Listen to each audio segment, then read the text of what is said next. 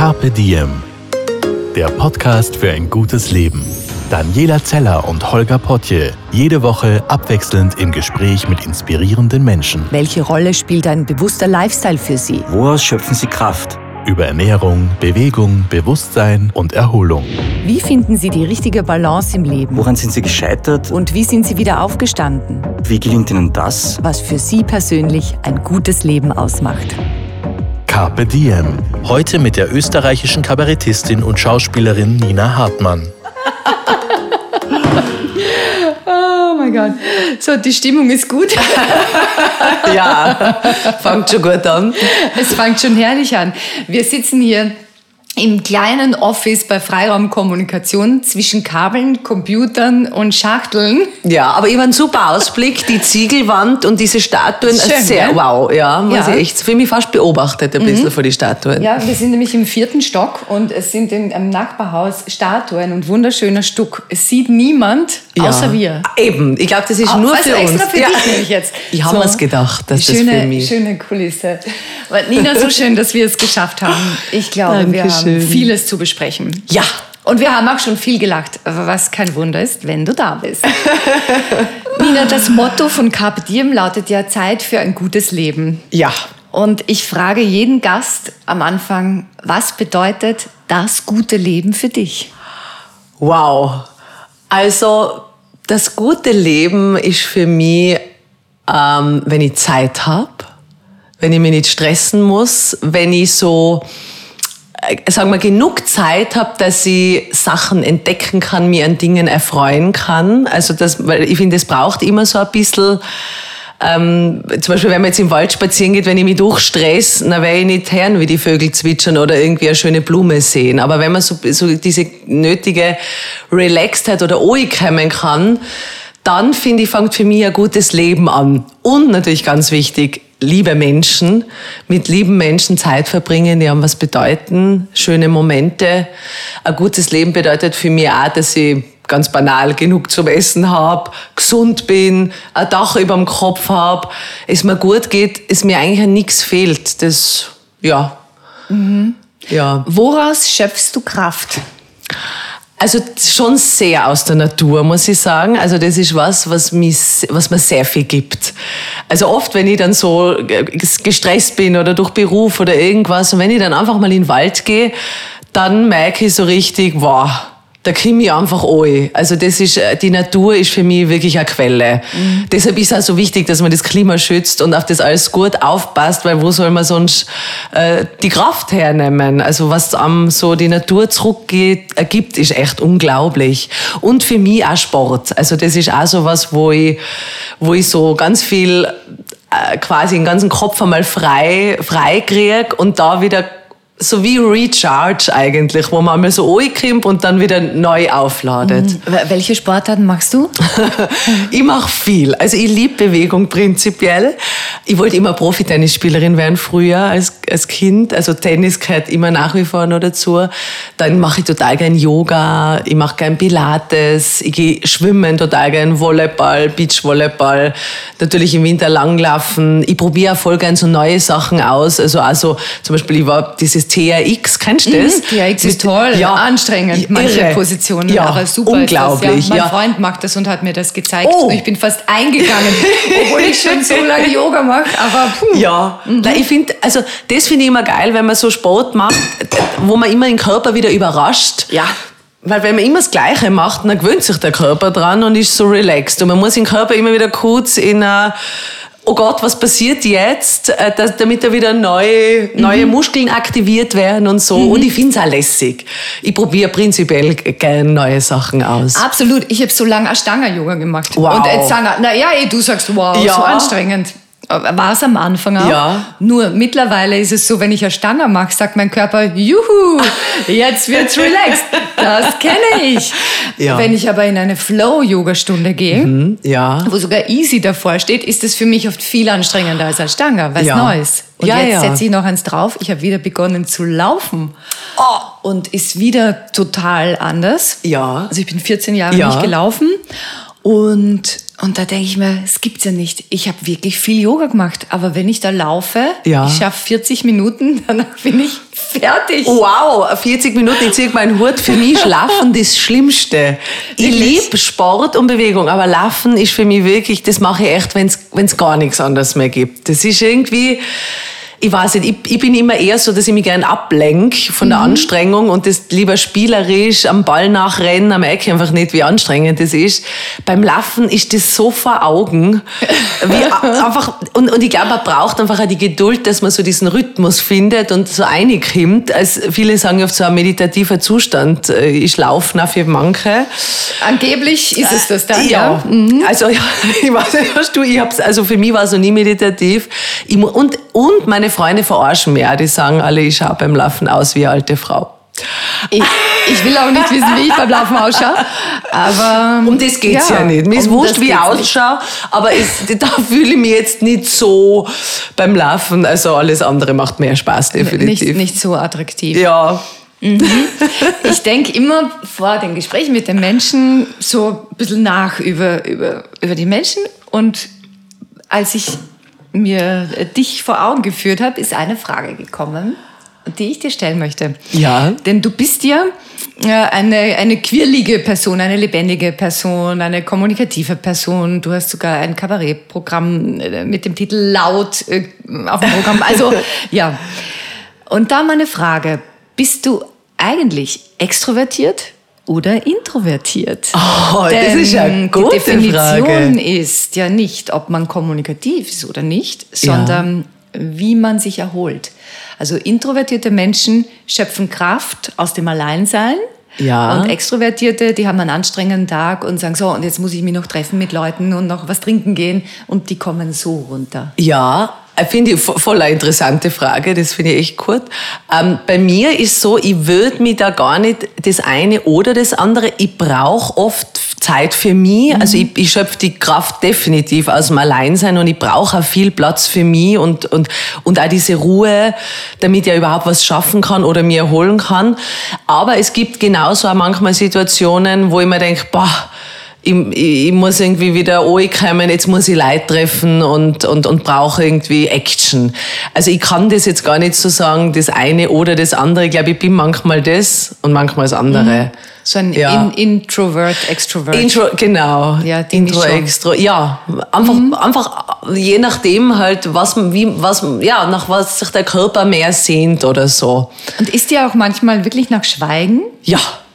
Also das klappt mir ja nicht. Es ist ja interessant. äh, Also natürlich mein Beruf ist, ich rede viel. Das ist natürlich auf der Bühne und als Schauspieler und ich bin auch ein kommunikativer Mensch. Aber ich liebe das auch nichts zu reden. Also ich lieb, äh, bin ja, ich wohne allein und wenn ich da so in meiner Wohnung bin und zum Beispiel schreibe, dann passiert es oft, dass ich den ganzen Tag kein Wort rede. Und das ist noch echt, also ich finde es ganz angenehm manchmal, wenn man einfach mal so also nur weil man oft so wirkt, so sehr, uhu, man braucht, jeder Mensch braucht diese Phasen. Und ich habe auch total ruhige Phasen, wo ich eben äh, nichts sage. Also das, das gibt's auch auf jeden Fall. Ja, dann habe ich dich Ja. richtig. Weil ich habe mir gedacht, ah, ich glaube, Ja. sie ist nicht nur so Na. nach außen, sondern auch sehr nach innen gerichtet. Ja. Also ich glaube, ich glaube ja immer, das eine kann auch ohne dem anderen nicht. Also ich, wenn ich jetzt nur das eine wäre, ich glaube, da, da hätte ich überhaupt keine Balance, glaube ich. Das wäre ganz furchtbar. Mhm. es gibt auch schon Menschen, die prinzipiell nicht gern mit sich allein sind und Ja. das auch überhaupt nicht können. Das stimmt, ja. Das ist für mich auch unvorstellbar. ist. Ja, na für mich auch. Also ich brauche das so. Ich merke das, also wie gesagt, so gerne ich Leute mag, aber dieses einmal äh, so Me-Time, das ist echt essentiell. Ja, und die Stille und Mhm. Ja. alles. Ja. ich schätze das auch. Ja, das, Nina, wie bist du der Mensch geworden, der du heute bist? wow. Du darfst ausholen. Ich darf ja ausholen. Okay, wow, das hört man selten bei Interviews. Gut, Podcast ist ganz was Ist anderes. anderes. Yeah, end, Wir endlich. dir mein zuhören. erster Podcast übrigens. Das Und im Übrigen Mal. hören das auch viele Menschen beim Laufen. Echt jetzt? Ja, ja, ja. Oh, an alle Sehr. Läufer, weiter so. Ich, ich, bewundere euch. Mhm. Ja, wie, also natürlich alle Sachen, die ich erlebt habe, haben mich zu dem gemacht, äh, der ich bin. Also die ich bin. Äh, ich, hab, ich bin ja in Tirol aufgewachsen und habe eigentlich eine sehr schöne Kindheit gehabt mit viel Natur und vielen Kindern und alles sehr frei, sehr wild, sehr eigentlich auf sich gestellt auch, würde ich sagen. Also damals, ich, ich bin die Generation, wo die Eltern sich noch nicht so viel geschissen haben drum und nicht, noch nicht so, man muss ein Kind beschäftigen, sondern Ja. man hat uns einfach lassen. Genau, du bist 38, Genau, ich bin glaub ich, darf man 38, sagen, ja. genau, also so und das, also das war aber super. Als Kinder war das toll, im Wald gehen, sich selber was suchen, sich langweilen und aus der Langeweile wieder endlich was finden, was kann ich machen. Also das ist, sind so ganz wichtige Aspekte, finde ich. Also wir waren sehr sehr kreativ in unseren Spielen und wir haben wirklich mit Platteln Suppe gekocht und Zeig und also es war wirklich ganz, ganz aufregend, viel Zeit für Fantasie. Äh, Das war wirklich total schön und eben wie gesagt mit viele, viel mit Kindern zusammen. Das war echt richtig, richtig geil. Kommst du aus einer kreativen Familie? Äh, ja, mh, jein. Also meine Mama ist eine Kindergärtnerin, also mittlerweile in Pension. Die ist auch sehr kreativ. Also die hat äh, eben mit diesen ganzen Bastelsachen und so alles malen, da ist sie sehr kreativ. Und mein Papa, also der ist ja schon gestorben, der war, glaube ich, nicht so kreativ. Der war Aber- sportlich. also, ja. Der war sehr sportlich eben. Also der hat mir zum Beispiel Tennisspielen beigebracht, die Liebe zum Sport, Reisen. Also wir sind als Kinder schon sehr viel gereist mit unseren Eltern. Das war einmal extrem schön. Also ich finde, man kann am Kind keinen größeren Gefallen tun, wenn man es schon kleiner mitnimmt und ihm die Welt sagt. Weil da, also ich habe seitdem voll diese Sehnsucht, die Welt zu entdecken und viel zu sehen und auch wenn man es vielleicht als Kind oft noch nicht versteht, wo ist man jetzt, in welchem Land, was reden die, egal. Es ist einfach schön zu sehen, dass es einfach mehr gibt und mehr Menschen und, und, und, und dass es woanders einfach anders ist. Und das finde ich voll wichtig. Ja, es öffnet den Horizont. Total. Und auch schon als Kind, also wie gesagt, ich kann mich sicher an, jetzt nicht mehr an alles so gut erinnern, aber trotzdem glaube ich, dass man das speichert und irgendwie mitnimmt. So. Ja, diese, diese Fülle. Genau. Ja, das strahlst du auch. Ja. So zufriedene Fülle, so ja, Glück. Ja, also ich, es ist ja total lustig, dass äh, mich immer, also jetzt eh nicht mehr so, aber früher, wo ich noch in Tirol gelebt habe, hat mich, glaube ich, jede Woche gefragt, where do you come from? Also, weil ich bin ja vom Typ ein bisschen dunkler, obwohl meine ganzen Leute alles Tiroler sein. Und ich bin echt jede Woche auf Englisch immer angesprochen worden, weil die Leute immer glauben halt so, ich, ich bin nicht von da. Ach so. Ja.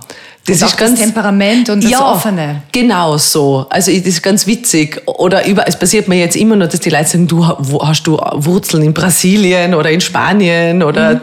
weil die Leute halt, weil ja eben dieses Lautsein, vielleicht temperamentvolle, ich weiß es nicht, assoziieren die Leute Die, die vielleicht. lebendige Körpersprache. Ja, Klar, und genau. die dunklen Augen. Ja, und, ja. Und das könnte schon wirklich ja, sein. Ja, eben. Und das finde ich aber schön eigentlich, weil ich mir immer denke, so geil, das ist super, weil da fällt man nie so auf als Tourist, vor allem in Natürlich. südliche Länder. Du bist international. Genau. Schau. Außer halt in Skandinavien, da bin ich dann. Mhm.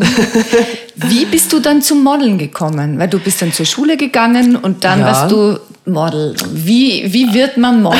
Nina? Wie wird man Model? Oh Weih Gott. uns ein, bitte. Oh Gott. Also es war wirklich total unspektakulär Mhm. und absolut nicht glamorous. Ähm, es war so, dass ich ja schon mit zwölf riesig war. Ich war ja schon mit zwölf 1,78 Meter.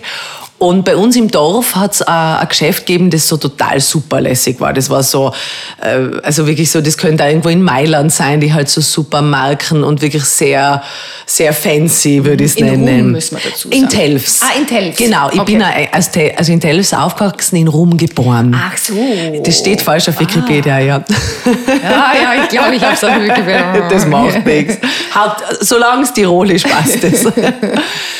Und genau, und da ähm, eben, und dieses, dieses, dieses Modegeschäft, diese Besitzerin hat immer einmal im Jahr Modeschau gemacht, so eine ganz tolle und hat Models aus aller Welt eingeladen. Und dann hat sie gemeint, ich soll da auch mitmachen. Und ich war damals zwölf. Wow. Und ich war natürlich so, okay, natürlich und so und habe da halt mitgemacht und habe als, als Gage ein Stofftier gekriegt, das weiß ich noch.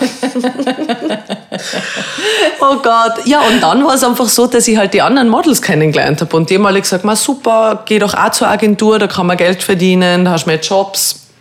Die haben mir dann die Nummer gegeben von einer Agentur, da habe ich dann angerufen und bin ganz unspektakulär dann äh, zu der Agentur gegangen. Mit zwölf? Na, mit 14 dann. Also mit zwölf, das war dann doch nur zu jung, mit 14. Und dann bin ich gleich nach Wien gekommen und das war für mich, ich wollte nie Model werden. Also ich war, für mich war immer eher so super, dann kriege ich irgendwie aussehen und sieg was und bin unabhängig, weil ich halt mein eigenes Geld verdiene. Und äh, ja, dann bin ich nach Wien gegangen und das war richtig cool. Aber ich muss ehrlich sagen, das Modeln war jetzt nicht so das Hauptthema für mich. Für mich war eher cool, ich bin jetzt 14, ich wohne jetzt in Wien für zwei Monate, habe einen Schlüssel zur eigenen Wohnung. Ich kann Oh, Party wow. machen. Ich kann tun, was ich will. Das war für mich eher so das Highlight. Der Traum für jede Mutter und für jeden Vater. Genau. Also meine Mom war natürlich alles andere als begeistert.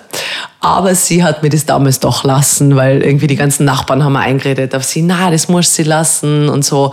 Und das war ja eh nur in die Sommerferien, also zwei Monate und nachher ja. Und dann eben, und dann war ich dort und das war natürlich mega, diese Unabhängigkeit. Und also das hat mir immer getaugt, so dass ich einfach dann tun kann, was ich will. Und das war natürlich eine, eine große Partyzeit. Nebenbei habe ich ein bisschen gemodelt. Und ja, und dann bin ich da halt so reingerutscht in den Job. Dann habe ich eigentlich relativ schnell gesehen, dass das eigentlich überhaupt nicht glamourös ist, wie der Job eigentlich wirklich ist, dass man da wirklich nicht sich was einbilden braucht drauf. Und, und dass das alles nicht so toll ist, wie es halt oft so suggeriert wird. Und dann habe ich mir gedacht, super, dass ich das machen kann, weil ich natürlich so mein Geld verdienen kann und halt wieder unabhängig bin. Das war mir irgendwie immer total wichtig, unabhängig zu sein. Ich wollte nie meine Mama um Geld fragen. Das, das, das, na, ich mir immer gedacht, wenn, dann verdiene ich mir das selber und, und äh, ja, schau halt, dass ich das irgendwie mache. Und so hat das eigentlich dann ganz gut funktioniert. Und warst du Laufstegmodel oder hast du Fotos gemacht? Oder? Alles. Ich war Mädchen für alles. Ich war im Laufsteg natürlich wegen der Größe, Fotos auch, viel Werbung, Werbespots habe ich viel gedreht, also im Ausland und so. Ich war mal eine Zeit in Athen, da habe ich mal ein paar Monate dann auch sogar gelebt eben zum Modeln und das war natürlich schon aufregend, aber eben, es war total arg, weil man, muss sich vorstellen, in Athen, da haben wir gewohnt, echt, ich war da mit sechs Mädels in einem Zimmer. Also das ist nicht so, uhu, du bist jetzt in Athen, die Metropole oder so, sondern du bist halt eingepfercht in irgendein Bumsen und, und äh, musst ständig kämpfen, dass du dein Geld kriegst mit der Agentur, dass die die Leute nicht bescheißen. Äh, also das, was ich da erlebt habe, Sachen, das hat mich schon fürs Leben eigentlich gut gerüstet, weil ich schon mit sehr jungen Jahren da echt sehr professionell und eigentlich erwachsen sein hab müssen.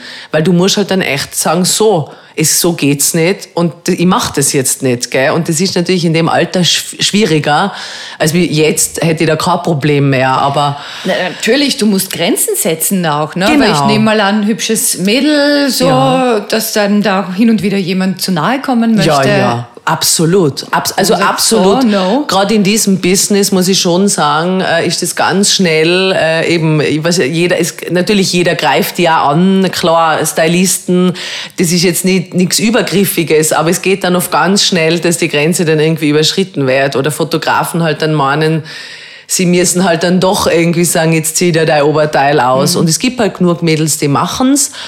Und du musst halt immer selber für die deine Grenzen kennen und die halt aber wirklich auch setzen. Und ich, ich, habe das auch ganz schwierig gefunden, weil für mich war es eigentlich leichter, weil das war nicht mein Traum, Model zu sein. Aber ich habe halt viele Mädels kennengelernt, die, von denen war es echt der Traum. Und das war dann echt Sache, weil die natürlich dann alles dann haben auch dafür. Die lassen sich natürlich viel leichter äh, da einziehen oder sagen, ja, okay, passt, dann ziehe ich mich halt aus oder okay, dann nehme ich nur fünf Kilo ab, wenn die Agentur sagt, es muss sein. Ich war halt immer eher so, ja, na, mache ich nicht. Also ich gehe jetzt ein Eis essen, ist mir egal. dann bucht's eine dünnere, wenn ihr Ja. eine dünnere wollt. So, ja. Aber das ist eine gute Einstellung, denn wenn man sich so zu sehr auf eins fokussiert, dann bist du mh, abhängig von Mhm. Ja. diesem Traum. Genau. Egal, ob das ein Job ist, ob das ein Mann ist, eine Frau ist, Ja. eine Wohnung ist. Stimmt, Ne? absolut. Das schwächt sofort die Verhandlungsposition. Ja, das stimmt, eben. Das war wirklich, also da war ich immer, und wahrscheinlich habe ich ja deshalb mir, also dadurch war ich immer sehr zurückgelehnt, weil ich halt eben das nie so unbedingt wollte und dadurch hat es ganz gut funktioniert und so habe ich mir eigentlich dann auch immer viel Spaß machen können und war dann nicht so fertig, wenn es einmal geheißen hat, na, du kriegst jetzt den Job nicht oder wie auch immer. Ja. Und was war dein Traum? Schauspielerin werden. Ah, okay. Und Ja. wann hat das begonnen, dass Also- das der große Traum Also, war? also der, der allererste Traum war Profi-Tennisspielerin. Das war wirklich, wo ich ganz klein war. Der war aber mit 13 schon wieder vorbei, weil ich da mich mehr für Burben interessiert habe, als für Tennistraining, muss ich ganz ehrlich sagen. Das hat, da haben wir die Herren der Schöpfung einen Strich durch die Rechnung gemacht. Und, na, und Schauspielerei war immer schon, auch in der Volksschule, Schultheater, das hat mir immer taugt. Bühne, ich habe auch getanzt äh, als, als Kind, so Jazz und Modern Dance und so Musicals ein bisschen. Also mir hat immer so dieses Bühnen-Dasein auf der Bühne, Action, Kunst auf der Bühne, irgendwas performen, das hat mir immer voll taugt.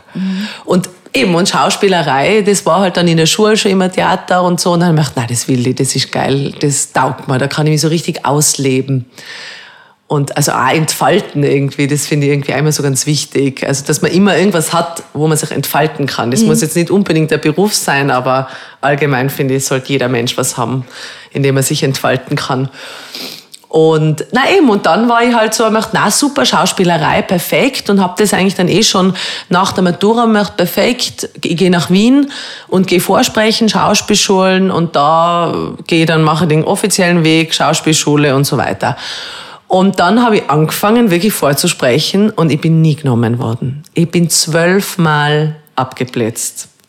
Wow. Ich war in ganz Deutschland, also ich bin wirklich, ich habe die klassische Runde gedreht. Also äh, Reinhard-Seminar. Reinhardt-Seminar, Salzburg, Salzburg, Mozarteum. Mhm. Otto Falkenberg, München, Berlin, Essen, Bochum. Also wo ich überall war.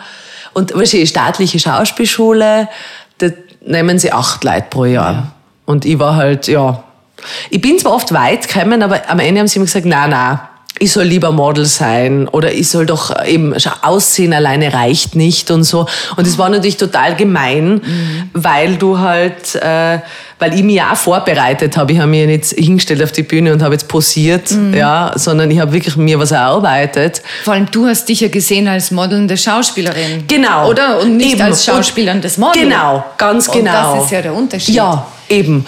Und, und, und das, also eben da muss ich sagen, da habe ich dann eigentlich schon auch, ist mir, weil ich früher immer so die Hoffnung gehabt, also bei den Aufnahmeprüfungen, da sitzen ja alles Leute, die die da aussuchen, die sich voll auskennen. Schauspieler und Lehrer und die sehen das, das Talent und die so. Also ich habe wirklich eine große Hoffnung gehabt, dass die das erkennen. Und dann bin ich aber draufgekommen, es sind auch nur Menschen mit Vorurteilen, ganz banal. Die sehen mich und stecken mich natürlich sofort in die Schublade, okay, schaut nicht schlecht aus, klappt nur wegen am Äußeren, zack. Ja, so wie halt der Mensch einfach ist. Ja, ja. Ähm, das war natürlich damals furchtbar für mich. Also da habe ich sehr gelitten und wirklich Tränen immer nach diesen Aufnahmeprüfungen. Das war echt ganz schlimm auch. Aber ich habe mich da irgendwie nicht aufhalten lassen. Also ich war wirklich die Einzige, die dran geglaubt hat. Es hat wirklich, meine Family das ganz, die waren da total dagegen. Und hier, also da hat jeder gesagt, meine Mom sowieso, na, mach was Gescheites äh, das, das währt nichts. Und jetzt, jetzt, wenn sie die eh nicht nehmen, dann könntest du doch was anderes machen. Und ja, und ich war irgendwie immer, ich weiß nicht was oder warum, aber in mir war irgendwas, wo ich mir gedacht habe, doch, ich werde es. Aber wie resilient bist du? Ja. Nämlich, dass du in diesem Alter, also du warst jetzt nicht 30, wo man schon einen gewissen Weg gegangen ist, sondern Teenager in Wahrheit immer noch. Ja. Und, und du bist trotzdem wieder aufgestanden. Und dann kam die nächste Niederlage Ja. und wieder. Ja. Woher nimmst du diese, diese Gabe zum Wiederaufstehen? Kannst du das erklären? Also ich, für mich war oft so, dass wenn sie mich nicht genommen haben, also ich, da weiß ich noch, bin ich mit dem Nachtzug nach Berlin, Modstings, da Geld immer investiert, dass man da überhaupt, das, das war ja teuer, der Zug allein und so. Und dann weiß ich noch, dann haben sie da auch wieder so eine scheiß Aussage abgegeben, also am Ende, die wirklich so absolut, wo ich mir gedacht habe, danke, für das bin ich jetzt echt zwei Tage da angereist, so quasi. Und das war für mich eigentlich immer eher, dass ich gemacht habe, ja, ja, ihr werdet es schon noch sehen. Also, dass ich quasi die Motivation aus dem, okay, dann sage ich es euch halt einfach. Und das hat mir eigentlich ganz oft geholfen. Also, ich finde, es hilft oft, wenn man so ein bisschen die Energie dann umwandelt. Also dieses, diese, diese Wut da, die ich total gehabt habe und die Enttäuschung und all das, habe ich mir einfach gedacht, okay, ich nehme das so wie als, als Benzin, als, als Motor, dass ich wieder weitermache. Vor allem, du hast nämlich deine Wut und deine Enttäuschung nicht gegen dich gerichtet Ja. und gesagt, ja, ich bin halt nicht gut genug oder Ja. was auch immer nicht Ja. genug, sondern du hast gesagt, hey, ihr habt mich unfair behandelt, Genau. weil ihr habt nicht hinter die Kulisse geschaut. Ja, ja. Und das ist fantastisch. Ja, also ich war natürlich, muss ich jetzt auch sagen, ich habe schon oft an mir gezweifelt. Also das habe ich dann schon auch. Es war jetzt nicht so, dass ich das alles leicht, also es war schon oft so, ich habe, scheiße, das war nicht gut genug, wie kann ich es noch besser, wo könnte ich noch mehr machen, also so, dass ich noch mehr an mir arbeite. Aber ich habe schon definitiv gesehen, ich habe teilweise gar keine Chance. Also ich, ich habe schon gewusst, wenn ich reinkomme, wenn die mich anschauen, So dieser Blick von ja, oben nach unten. genau. So quasi, was wollen Sie hier? Und also ich, ich, war, ich habe ja noch wirklich alles probiert. Ich weiß, ich bin teilweise einmal sogar, da habe ich mir nicht, äh, nicht einmal das Gesicht gewaschen. Ich dachte, ich mache mir jetzt total die Haare. Also ich wollte ich wollt denen einfach beweisen, dass ich mich nicht auf das Äußere verlasse. Ja. Das war mir einfach wichtig und das ist, hat nicht funktioniert. War egal wie. Die waren, die waren einfach, nein eben, aber ich sage auch, man lernt auch, ich glaube, es ist immer so wichtig, äh, als Schauspieler vor allem, eines der wichtigsten Dinge, die man lernen muss, ist nicht aufgeben und durchhalten. Das ist eigentlich das Wichtigste, weil du musst so oft dann auch noch im Beruf quasi, wirst auch hingehalten und dann wird wieder abgesagt oder mein Gott, und das habe ich wirklich gelernt, dieses, dieses Durchbeißen und weiter und geht schon und ja. Das, Hattest du immer ein gutes Verhältnis zu deinem Körper? Ich denke mal, wenn man so jung schon am, am Laufsteg ist, fotografiert ist, das ist ja auch gerade die Zeit, die Teenagerzeit, wo, ja, wo diese Komplexe auftauchen, Ja. zu dick, zu dünn, der Pickel, was weiß ich, die fettigen Haare. ja, absolut. Hast du das auch gehabt? Absolut. Habe ich total gehabt. Ähm, also das hat sicher die Modelzeit da verstärkt, weil da war es ja wirklich, da ging es ja immer um Ideale, die es ja eigentlich gar nicht gibt, weil das ist ja alles nur Fake. So, aber na natürlich musst du irgendwie einem gewissen Trend entsprechen. Und bei mir war damals der Trend gerade, da war so die Kate Moss, wo ich angefangen habe, war die gerade so, weißt du, da war dieser Heroin-Schick, dieses Ja. unglaublich dürr sein und das war ich ja nie. Ich war immer, bei mir war immer was dran, das so, und ich war immer sportlich. Und da war dann schon so, dass es halt immer geheißen hat, du bist zu dick, du musst abnehmen, die fette Kur in der Agentur. Also wirklich so, ja. Also, und das Sache ist ja, du wärst ja als Model, weil ja viele oft glauben, man wird immer als Model so äh, eben gelobt und immer nur Komplimente, wie schön man ist. und so die genau. Prinzessin. Genau. Absolut nicht. Also du hörst eigentlich immer nur, was nicht passt an dir. Wenn einmal was gut ist, dann wird das nicht groß äh, besprochen. Also es geht immer um die Details, die nicht stimmen. Und ich war da eigentlich schon sehr standhaft, würde ich sagen, für mein Alter, weil ich war dann oft sehr trotzig und möchte, na, ich bin nicht dick und ich gehe jetzt extra Eis essen. So, als Trotz. Aber ich, es war dann schon so, wenn dann einfach so monatelang, zum Beispiel, wo ich da in Athen war und da wohnst halt auch mit lauter Models zusammen, die wirklich alle 45 Kilo wiegen und neben denen schaust du dann wirklich mehr aus. Das ist echt zart. Also wenn jemand halt so ein Zahnstocher ist, und ich weiß, ich habe dann manchmal echt kein, also ich habe eigentlich nicht mehr wirklich gespürt, was ist jetzt dick, was ist dünn, weil ich einfach so ein verschobenes Bild gehabt habe, was mir halt ständig die, ganzen, die ganze Branche irgendwie eingeredet hat. Und ich weiß, ich war dann so mit 15, 16, also ich habe Gott sei Dank nie ähm, so Diäten und auch Gott sei Dank nie eine Essstörung und sowas gehabt. Aber ich weiß, ich war dann schon eine Zeit lang, ich gedacht, boah, ich weiß nicht, ob ich irgendwie schwimmen gehen mag mit meinen Freunden, irgendwie geniere ich mich im Bikini. Weil ich halt immer gehört habe, ich bin zu dick. Und das ist eigentlich unglaublich, weil ich war total dünn. Schon irre, oder? Diese kleinen Giftspritzen, dass das Wahnsinn. doch einen Ja. Effekt hat. Und ja. ich weiß, und das hat bei mir wirklich, also Gott sei Dank, ich habe halt dann, also ich habe mir auch gedacht, na sicher gehe ich jetzt trotzdem schwimmen, weil äh, es ist, also es kann ja niemandem nicht einmal erklären, das war mir schon klar. Aber ich habe nur gemerkt, ich habe das nicht. Oder ich weiß auch zum Beispiel damals meinem damaligen Freund habe ich oft gefragt, wenn ein Mädel vorbeigegangen ist, ob ich so ausschaue wie die.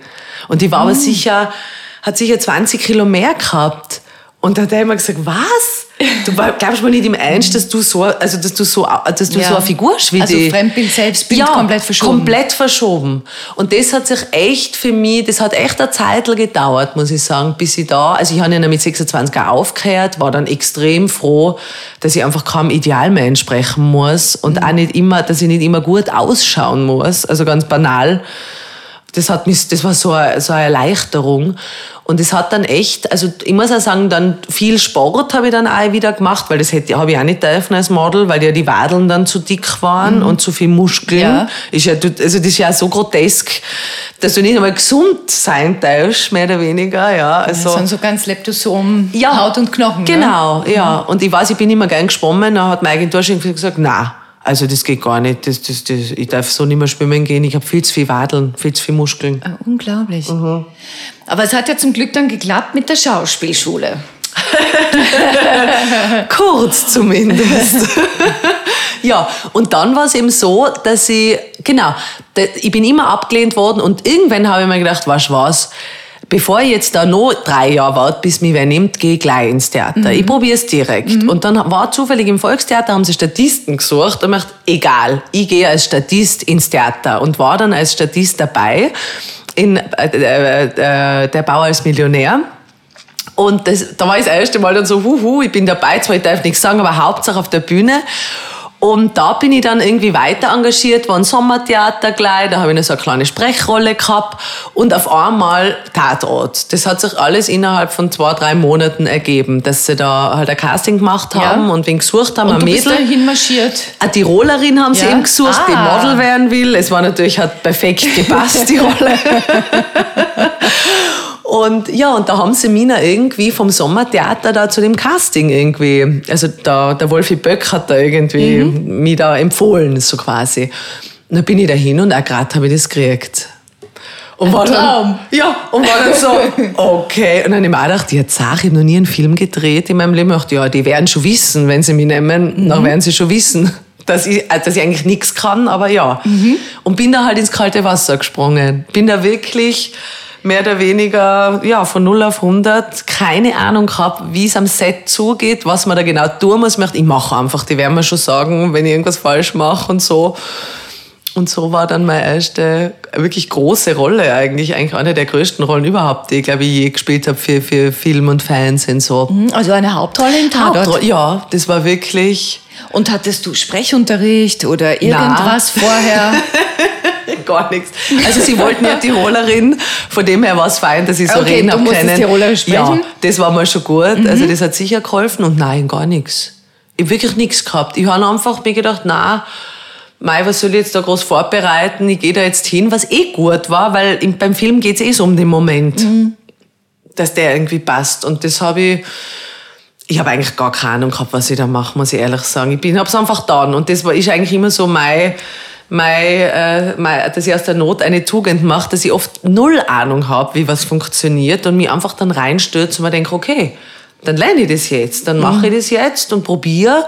Und äh, wenn ich scheitere, probiere ich es halt anders so. Das ist ja auch meiner Meinung nach so eine Erfolgsstrategie. Ich habe das auch immer so gemacht. Ja. Ja. Wenn jemand gefragt hat, mh, also damals beim Radio, als ich Volontariat gemacht habe, das war so mein Fuß in der Tür. Ja. Beim Privatradio und immer wenn es geheißen hat, ja, wer fährt dort oder hin und macht die Geschichte, habe ich aufgesagt, gesagt, ich mache das. Keine Ahnung von wie macht man eine Geschichte, wie schneidet man, wie, wie tut man. Ja. Aber ich habe mir auch gedacht, ich muss zuerst einmal den Zuschlag haben und dann kann ich mir überlegen, Genau. wie es funktioniert. Ja. Und das, das rate ich immer auch Frauen, weil Frauen sind meistens eher anders, ne? Okay. Viele Frauen sind sehr perfektionistisch Aha. Und, und wollen eher 120 Prozent vorbereitet sein. Und Ja. sagen, ich gehe da nicht hin, ich kann es noch nicht gut genug. Ja. Und, und da sage ich immer zu den Frauen, hey, sag einfach ja. Ja. Es geht dann schon irgendwie. Genau, stimmt. Es ist doch oft eher so ein männlicheres Verhalten, dass Männer Total. recht schnell einmal von sich, klar, also erstens sagen, super, das kann ich. Ja. Und sich vielleicht sogar überschätzen. Aber ich finde auch prinzipiell einmal einfach sagen, ja, passt, eben, man hat den Fuß drin und dann machen. Weil anders Ja. geht's eh nicht. Also natürlich, ich glaube, es ist sicher eine Typsache. Manche Leute wollen vier Jahre in eine Schauspielschule gehen und brauchen die Ausbildung und müssen genau wissen, wie, was, wo. Ich bin eher so, dass ich sage, du, ich stelle mir jetzt dahin, wo, was sage ich und das mache ich jetzt, zack. Und wahrscheinlich ist Typ, typabhängig. Ja. Und vor allem, ich glaube, man darf nicht vergessen, du hast dich ja auf diese zwölf Aufnahmeprüfungen Ja. vorbereitet und Ja. somit hast du dich mit der Materie beschäftigt. Auseinandergesetzt, absolut. Ja, und, und auch als Model die, die Arbeit vor der Kamera. Ja. Also du hattest schon deine Das Werkzeuge. stimmt. Halt Ja. unkonventionell, aber genau. trotzdem. Ja, voll. Und hast du dir dann im, im Weitermarschieren auf deinem Weg die Dinge einfach so ähm, angeeignet? Immer was es gerade gebraucht Genau. hat? Wie, wie ging das Ganz dann weiter? genau. Also- wie alt warst du eigentlich da bei dem Tatort? Da war ich Anfang 20. Mhm. Mai, drei- 22, 23 vielleicht. Aber das Interessante war ja, dass ich ja den Tatort dann gedreht habe und es hat noch eine Aufnahmeprüfung gegeben, die ich noch nicht gemacht habe im Konservatorium in Wien. Mhm. Und da, die wäre nach, also nach diesem Sommer gewesen. Und da habe ich mir gedacht, eigentlich mag ich jetzt gar nicht mehr. Jetzt habe ich schon gedreht, jetzt war ich schon im Theater, irgendwie würde ich gern gleich weitermachen, weil ich jetzt schon so da drin bin. Und dann war da die Aufnahmeprüfung und ich dachte, ah ja, okay, scheiß drauf, dann gehe ich halt doch hin. Und bin hingegangen und war, bin, glaube ich, zwei Stunden spät gekommen und habe wirklich eine ich scheiß drauf Einstellung. Und das hat mir natürlich sofort die Tür geöffnet und sie haben mich genommen mit Freuden. Also Unglaublich, ha? irre. Und ich, ich, ich denke mal manchmal, wenn man das so reproduzieren kann, Ja. dieses, mir ist es egal, aber es ist so schwierig, wenn einem halt was so viel Ja. bedeutet, Ja. oder? Dann, Ja, aber es geht um jede Lebenslage. Ja. Denn wann, wann ist man am schönsten? ja, Wenn man aufsteht, was macht das einem taugt? Und dann schaut man zufälligerweise mal in den Spiegel und denkt sich, ja, heute schaue ich eigentlich gut aus. Ja. Wenn man das Gefühl hat, ich muss halt gut und so, na, dann wird das nichts. absolut, ja. Oder auch mit, mit Männern, na, wenn man irgendwen so unbedingt möchte, es geht überhaupt nicht. Na. Oder wenn man gerade so eine Phase hat, wo man sich das so wünscht, Ja. eine Beziehung, dann geht nichts. Aber wenn man sich denkt, ah ja, egal, ich bin so wurscht. happy allein, Ja. na dann kommen Dann sie alle. kommt's, ja. Und so Das- ist es so oft im Leben. Ja, also das zu lernen oder noch mehr zu, die, also das, das ist wirklich, äh, also d- das muss man auf jeden Fall anstreben oder also das, ich finde das auch, es ist halt einfach schwierig. Ich finde das ganz schwierig, dieser Grad von ma, es bedeutet an was echt was und da halt auch das loslassen wahrscheinlich Ja. einfach. Das ist es, dass man einfach sagt, ich wünsch's mir, aber ich lasse es jetzt los und wenn es nicht ist, ist es nicht, ja. Wahrscheinlich ist das das Ja. Lebensziel, dass man Ja. So, ich sag mal, mit sich in Balance ist, dass man sagt, wenn was ist, ist es schön. Und, und Ja. wenn es nicht ist, werde ich das auch gut überleben, dann ist was anderes. Ja, ja. Ich, also ich habe das auch mal gelesen. Eine Frau, die hat einmal irgendwie gesagt, eben, sie, sie findet am besten, man hat einfach überhaupt keine Erwartungen. Gar Mhm. keine Erwartungen. Und alles, was dann kommt, also macht die happy. Und prinzipiell stimmt das eigentlich oft, weil oft durch Erwartungen äh, fertigt man oft schon so eine Meinung vor und ist natürlich enttäuscht, wenn das irgendwie abweicht.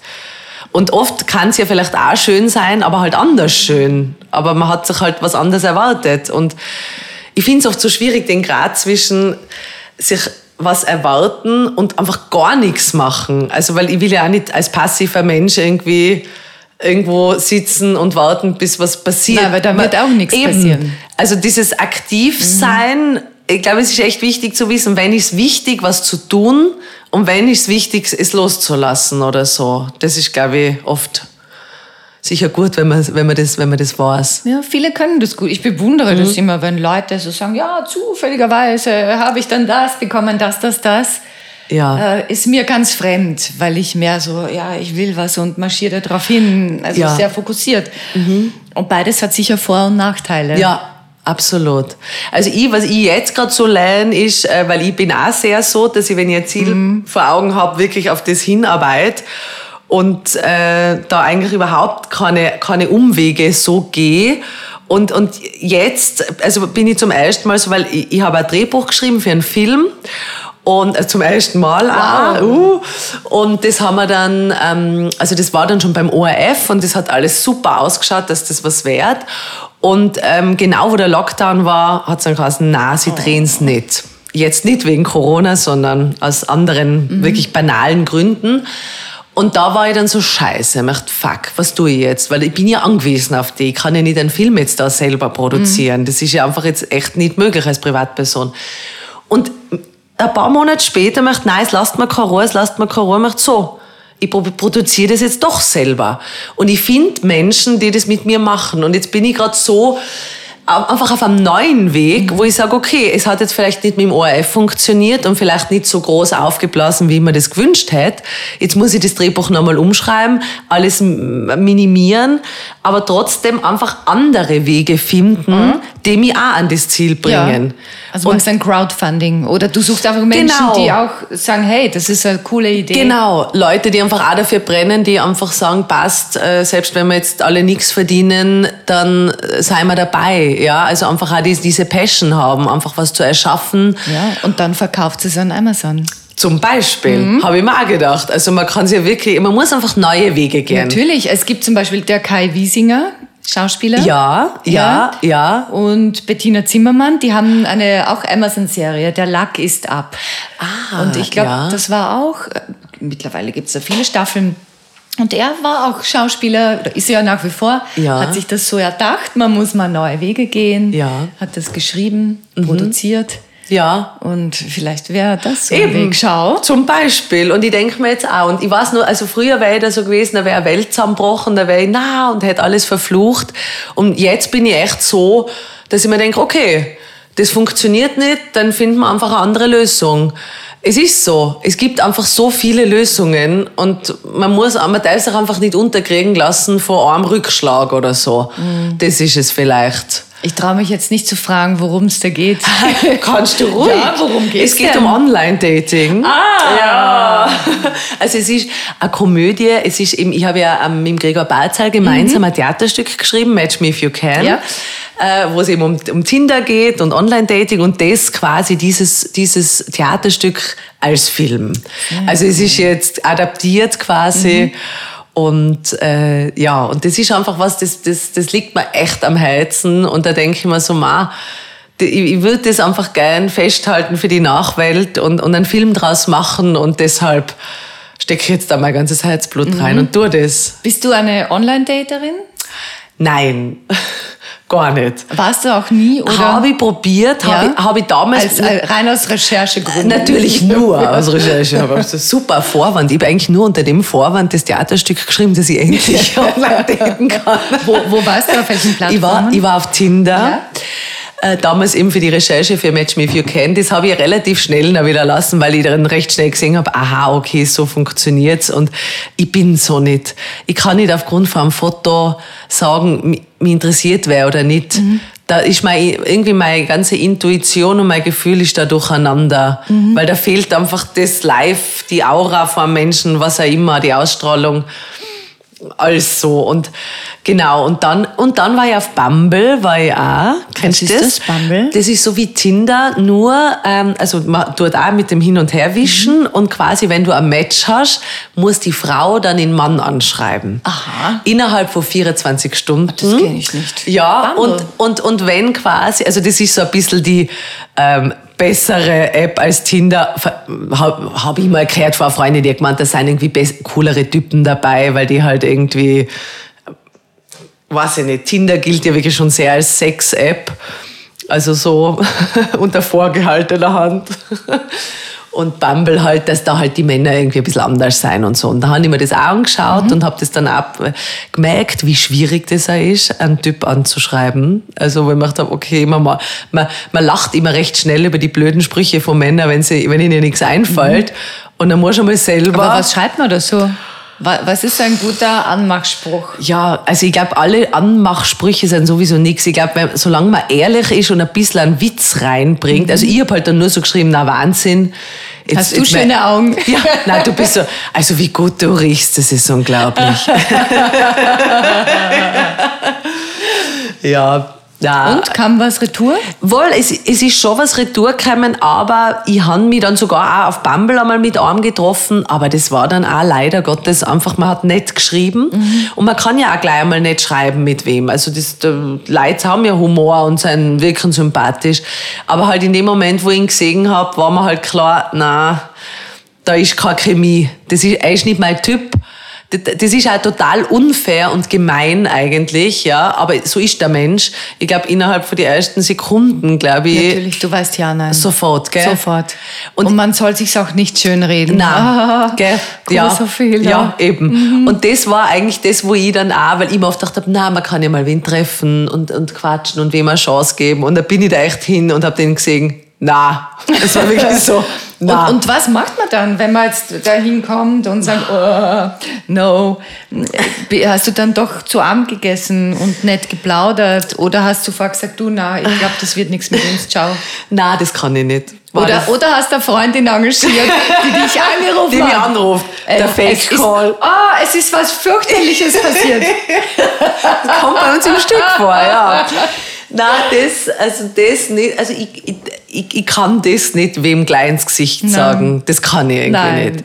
Weil ich denke mir auch, man ist, also ich bin ja immer interessiert an Menschen, selbst wenn es jetzt nicht mein Traummann wird oder mein Freund, kann man ja trotzdem ein nettes Gespräch mit der Person führen, ohne dass es jetzt was wert. Ja.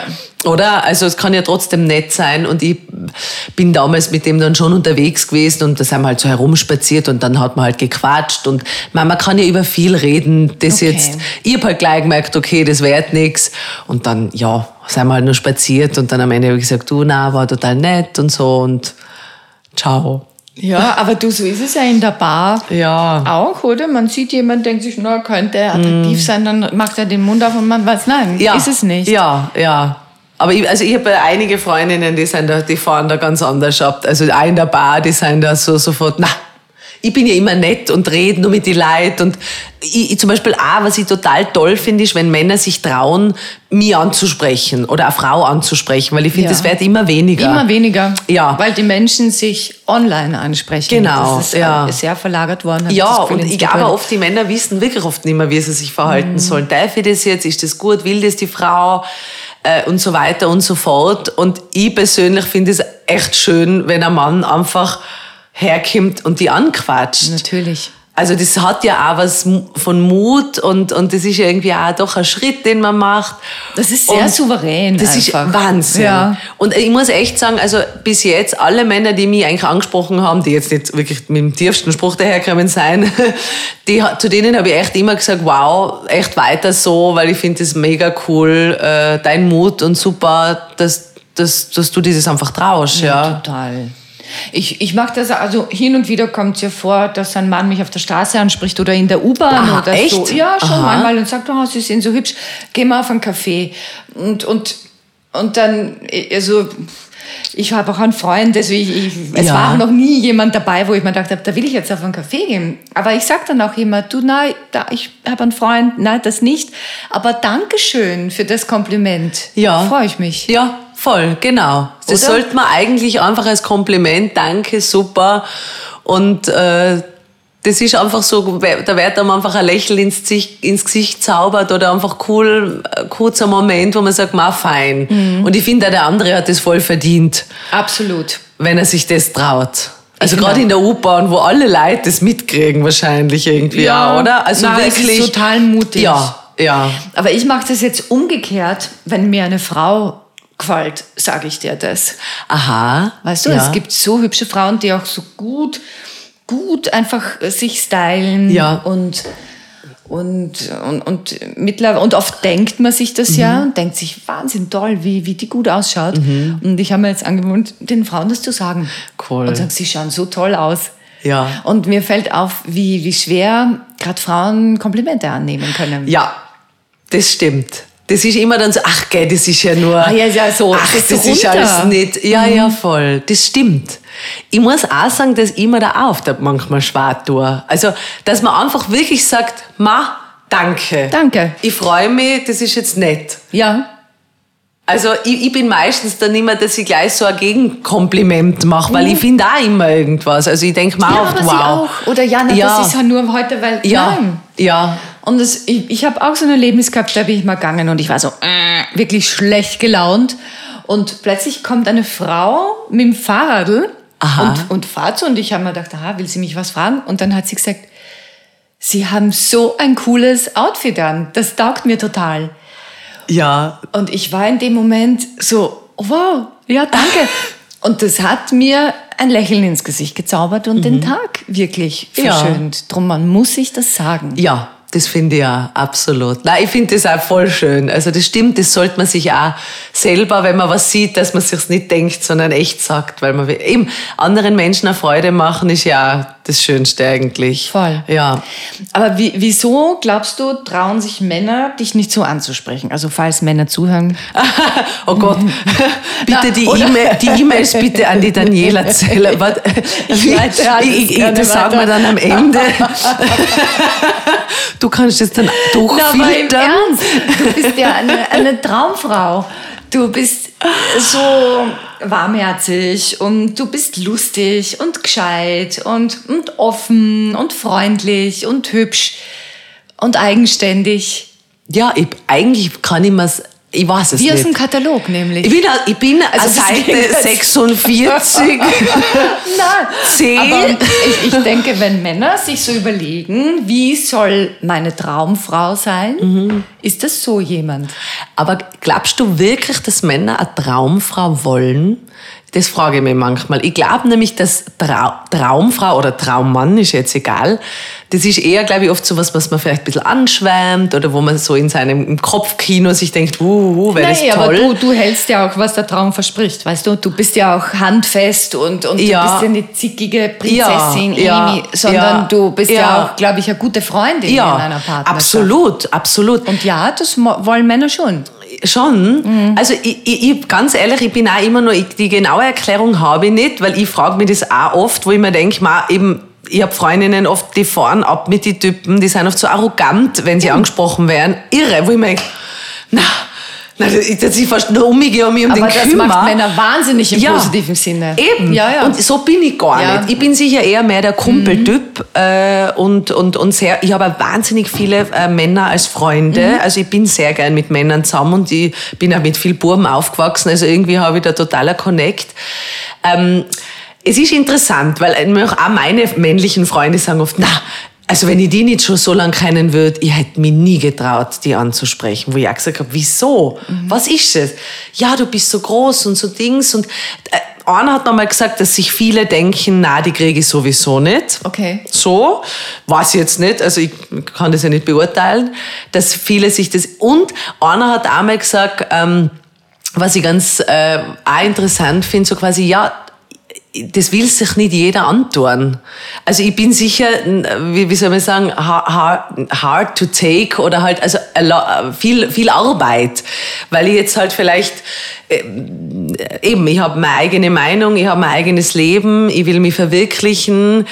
Ähm, Wobei ich eigentlich nicht finde, dass das Arbeit ist für einen Mann, Nee. weil das ist ja eigentlich das Gegenteil. Und das ist auch schön. Ja, Aber du bist jetzt sicher keine Frau, die sagt, ja, ich, ich halte jemandem den Rücken frei und der Ja, soll machen und du willst genau. halt auch. Aber das ist ja okay. Und es gibt Ja. irrsinnig viele Männer, die das lieben.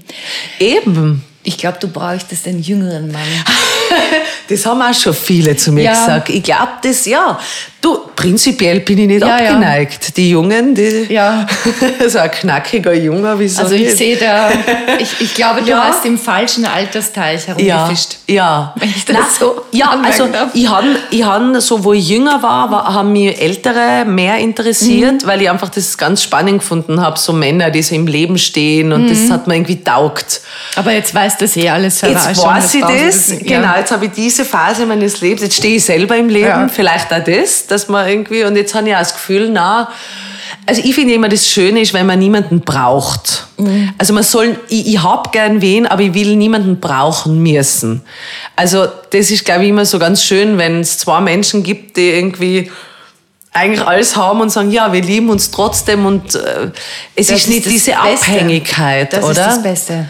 Ja, das und ja, also ich bin auch fix davon überzeugt, dass es das, dass es das gibt und dass es das, dass das passieren wird. Und ja, schauen wir mal, wer dann daherkommt, wie alt er ist. Und und vielleicht ist es auch, ich habe oft auch so Ähm, natürlich sehr hohe Ansprüche, muss ich auch sagen. Mhm. Und ganz interessant, ich habe nämlich jetzt mal mit der Ärztin über das Thema geredet und die hat wirklich was ganz Cooles gesagt, weil, ich, weil die hat gesagt, ja, aber was ist jetzt, das kann ja nicht sein.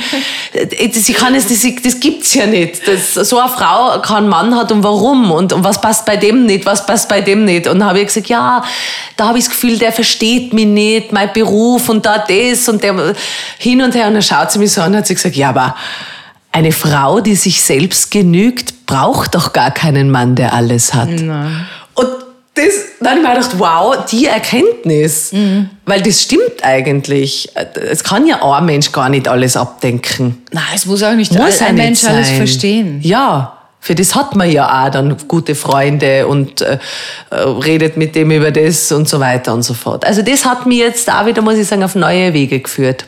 Ja. Das finde ich eigentlich eine gute, ja, es bedeutet ja überhaupt nicht, dass jeder Partnerin oder einen Partner haben muss, überhaupt nicht. Na, also ah, das möchte ich an der Stelle ja, festhalten. absolut. Na, ich finde auch. Single sein ist genauso viel wert. Total. Ja. Also, also wirklich, also ich muss auch sagen, ich bin so froh, dass ich gern und so gut mit mir kann. Mhm. Und wirklich auf das nicht angewiesen bin. Natürlich ist es schön, wenn man was teilen kann und äh, das wünsche ich mir auch. Aber ich bin wirklich mit mir echt zufrieden und fühle mich wohl so. Und das ist echt cool. Und deshalb denke ich mir auch, das sollte allen Menschen, die irgendwie Angst davor haben oder so, oh Gott, allein sein Beziehungsende, das soll jeden Mut machen, dass das eigentlich überhaupt nicht schlimm ist. Mhm. Es, es, ist, das, hallo, man hat so viele Freiheiten und das ist so toll und jeder sollte eigentlich einmal allein sein. Ja, total. Und zwar über längere Zeit. Ja, ja. Und da äh, lernt man viel über da sich. Da lernt man viel, ja, mhm. das stimmt, echt. Gab es auch öfter mal Männer, die sich so schmücken wollten mit dir? So diese hübsche, berühmte ja. Frau?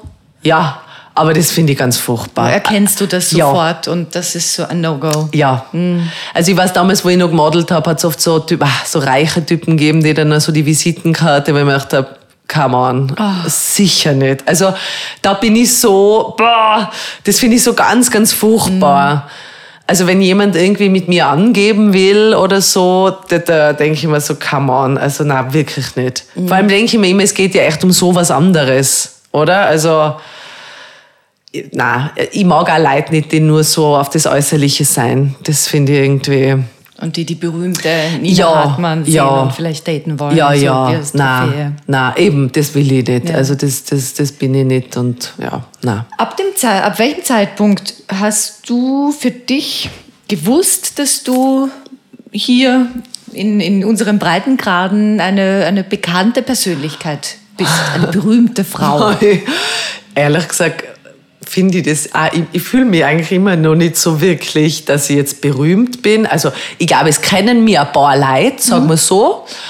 Es gibt sicher Leute, die viel bekannter sein, aber eben, ich bin immer eher überrascht, wenn mich wer erkennt, weil, ich mir, weil ich, für mich hat sich eigentlich nicht so viel geändert. Ich mache einfach weiter meinen Beruf und spiele da, spiele da.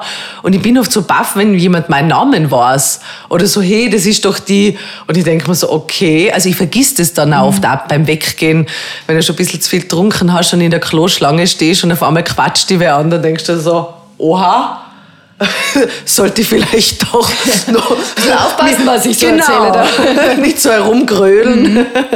Ja, na, also eigentlich, ich merke das oft gar nicht so. Ich merke, also wenn ich oft mit Freunden unterwegs bin, die machen mir oft darauf aufmerksam, dass sie sagen, mal schau mal, die da drüben haben gerade über die geredet oder so, wo ich sage, okay, also ich merke das nicht.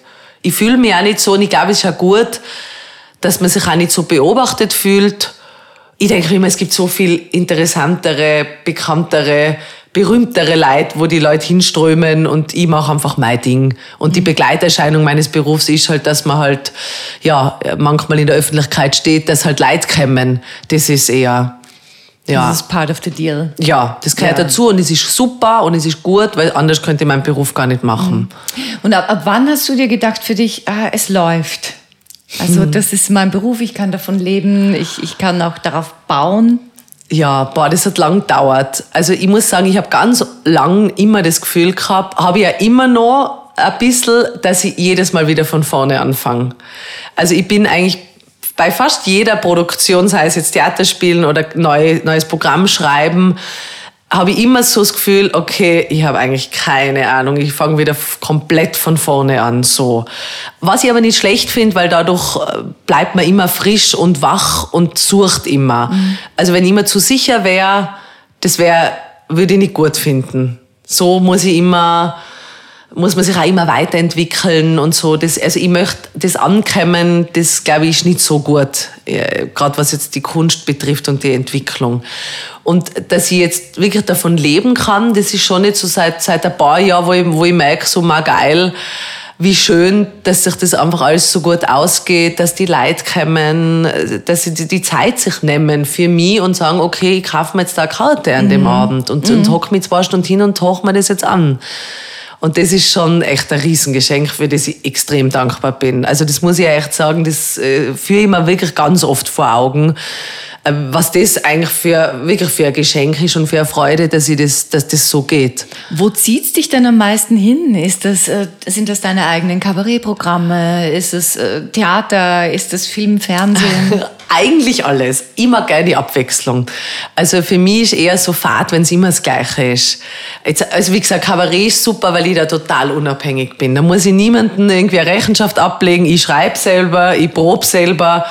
Da, da es niemanden, der irgendwie beleidigt ist, weil ich was streich oder so. Und äh, das mag ich gern, weil ich da sehr kreativ sein kann und auf niemanden anderen angewiesen bin. Andererseits bin ich auch voller Teamplayer und lieb's mit Menschen mhm. zu spielen. Und jetzt probe ich gerade ja Theater und das ist einfach so eine Freude. Das sind einfach andere Leute, die geben da Antwort. Ja, die reagieren. Die reagieren. Da kannst du was spielen, da kannst du gemeinsam was entwickeln. Äh, Spielfreude, Theater ist einfach, ich lieb's Theater. Und Film ist auch so eine Materie, die wieder so anders ist, wo man wieder so viel feiner spielen muss und wo es wieder auf so ganz andere Sachen äh, ankommt. Und die Mischung eigentlich ist das Beste. Wenn ich einfach immer wieder neu gefordert wäre und nie Fahrt werde. Das mag ich eigentlich ganz gern. Mhm. Ja. Nina, ich habe noch ein paar Fragen an dich. Bitte schön. Äh, die das Leben äh, stellen. Die das Leben stellen. Genau. Und zwar hast du bestimmte Rituale, also irgendwas, das du jeden Morgen, jeden Tag zum Mittag, jeden Abend tust. Ich habe jetzt ein neues Ritual, das habe ich seit ein paar Monaten. Das hat mir eine Freundin geschenkt, so ein Dankbarkeitstagebuch. Mhm. Und das finde ich ganz witzig, das Sechs-Minuten-Tagebuch heißt es. Da steht man in der Früh auf und ich habe oft wirklich die Unart, dass ich in der Früh aufwache und sofort das Handy nehme mhm. und gleich schaue so. Was gibt's? E-Mails, so. Und dann macht, ich will nicht so meinen Tag anfangen.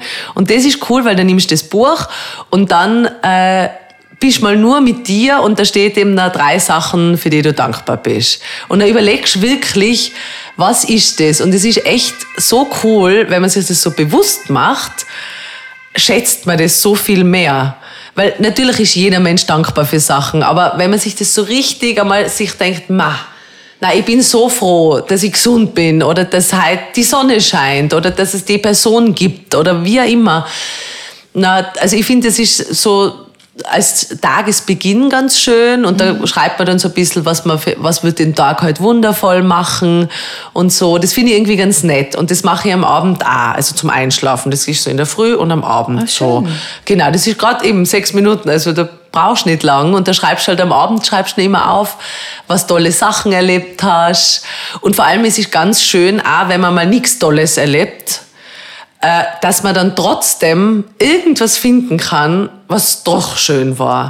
Und das ist halt dann vielleicht ganz, vielleicht nur mal, dass die, Kel die Kellnerin mir angelacht hat oder... Oder dass auf einmal wieder sonnig geworden ich, ist Genau, ja, voll. Mhm. Oder dass ein Vogel gesehen hat, der so schön gesungen, whatever. Aber das finde ich ist auch ganz wichtig, weil oft gibt es Tage, die sind nicht toll. Gibt es einfach. Und nachher kann man aber trotzdem irgendwas finden. Und das finde ich eigentlich echt ein cooles Ritual. So, ja. Mhm. Ja, gibt es ein Zitat, das dich geprägt hat? Ja. das habe ich sogar, das habe ich sogar aufgeschrieben, daheim aufgehängt, also in Tirol, vom Hermann Hesse. Damit das Mögliche entsteht, muss immer wieder das Unmögliche versucht werden. Das ist voll eigentlich mein Motto. Das ist auch wirklich schön. Ja. Mhm. Was ist für dich schöner? Zu Hause ankommen oder von zu Hause abreisen? Wir müssen, glaube ich, mal definieren, wo für dich zu Hause ist. Ist zu Hause in Tirol oder in Wien oder gibt es mehrere Zuhausen? Ja, also das Richtige daheim ist Tirol, wo ich so sage, mal, das ist daheim. Aber mittlerweile wohne ich ja schon so lange in Wien und meine liebe Wohnung, ich liebe sie heiß, ist auch zu Hause. Also ich würde sagen, ich habe mehrere. Aber boah, es ist eigentlich echt abreißen. Ich bin schon jemand, der wahnsinnig gern reist und die Welt entdeckt. Und dieses, dieses Gefühl, wenn man seinen Koffer gepackt hat und jetzt loszieht, ist schon einfach mega. Also das, das mag ich schon sehr. Aber es ist auch total schön, wieder daheim ankommen. Also ich kann jetzt nicht sagen, was, was besser ist. Nina, was kann man von dir lernen? Oh. Mm, Das, das Durchhaltevermögen. Eben, dieses sich nichts scheißen und, und gerade nicht aufhören und weitermachen und Energy und, und weiter tun. Ja. Wobei lernst du am meisten über dich selbst? Wenn ich Sachen, eigentlich beim Scheitern. Scheitern finde ich super. Weil da, da merkt man dann gleich wieder, aha, da sind Grenzen, da sind Grenzen, wie auch immer. Und äh, wie man auch dazu steht, zu was, Emotionen, neu probieren. Also da bin ich schon jemand, wenn ich scheitere, dann finde ich viel über mich heraus. Und das hilft wieder, dass man weitergehen kann. Also Und wenn alles, alles, alles möglich wäre, was würdest du dann heute tun? heute Heute. Alles ist möglich. alles, Alles ist möglich. dann würde ich äh, auf jeden Fall ans, am, am Meer sein wollen. Wo? Ähm, Eher am, am Mittelmeer oder am Atlantik na, oder Nordsee? Schon richtig. Äh, am liebsten, am liebsten wäre ich in der Südsee. Also wenn alles möglich wäre, dann wäre ich gern auf Samoa. Warst du da schon mal? Da war ich schon mal in der Südsee, im Herzen von Polynesien, umgeben von Meer, am Strand, sitzend, gut essen, gut essen gehen. Da würden wir jetzt unseren Podcast beim guten Essen mit, Ah, Mit Meeresrauschen. ja, mit Meeresrauschen, Füße im Sand. Füße im Sand, Was würden wir essen? Luft, ah, fix an Fisch. Sicher Fisch. Catch of the day. Catch of the Day. Dazu ein kleines Glas Wein. Ich trinke eigentlich keinen Alkohol, aber mit Wurscht, dir würde ich da jetzt ein Glas Wein trinken. Genau. Warm, warme Luft, salzige Luft. Der Mond würde sich spiegeln. Der es Mond- wäre Vollmond vielleicht. Mhm. Natürlich. Ganz viele Steine. Man sieht das Wasser fluoreszieren. Wir hätten beide ganz viele Locken von der Luftfeuchtigkeit. Genau. Und natürlich Blumen in die Haare. Blumen im Haar. Mhm. Frangipani, die so gut riechen. Danach schönes Feuer am Strand. Wir tanzen ums Feuer. Und dann kommt so eine Band. Und dann kommen so sechs spielen. knackige Samoaner. Nein, Samoaner sind nicht knackig, dann nehmen wir andere, ist egal. Und Samoanerinnen. Und Samoanerinnen, alle sollen kommen. Wir tanzen. Ja, das Leben pur. ja, und mit diesem schönen Bild, Nina, beenden wir diese Podcast-Folge. Dankeschön. Das war eine schöne Stunde mit dir. Danke. Dankeschön. Danke vielmals. Mir hat auch. Danke sehr. Oh. Mehr von Carpe Diem gibt es auf Soundcloud, iTunes, Google Play oder Spotify. Jetzt abonnieren und liken. Das Carpe Diem Magazin erscheint alle zwei Monate. Besucht auch unsere Social Media Portale auf Facebook, Instagram und YouTube und unsere Website carpediem.live. Carpe Diem, der Podcast für ein gutes Leben. Wenn euch der Carpe Diem Podcast gefallen hat, dann schenkt ihm 5 Sterne bei Apple Podcasts. Wir freuen uns über eure Kommentare und sind jetzt auch direkt über podcast.carpediem.live erreichbar. Wir freuen uns über Anregungen, Kommentare und Ideen. Nächste Woche Holger Potje im Gespräch über Talente mit der Münchner Philosophin und Bestsellerautorin Rebecca Reinhardt.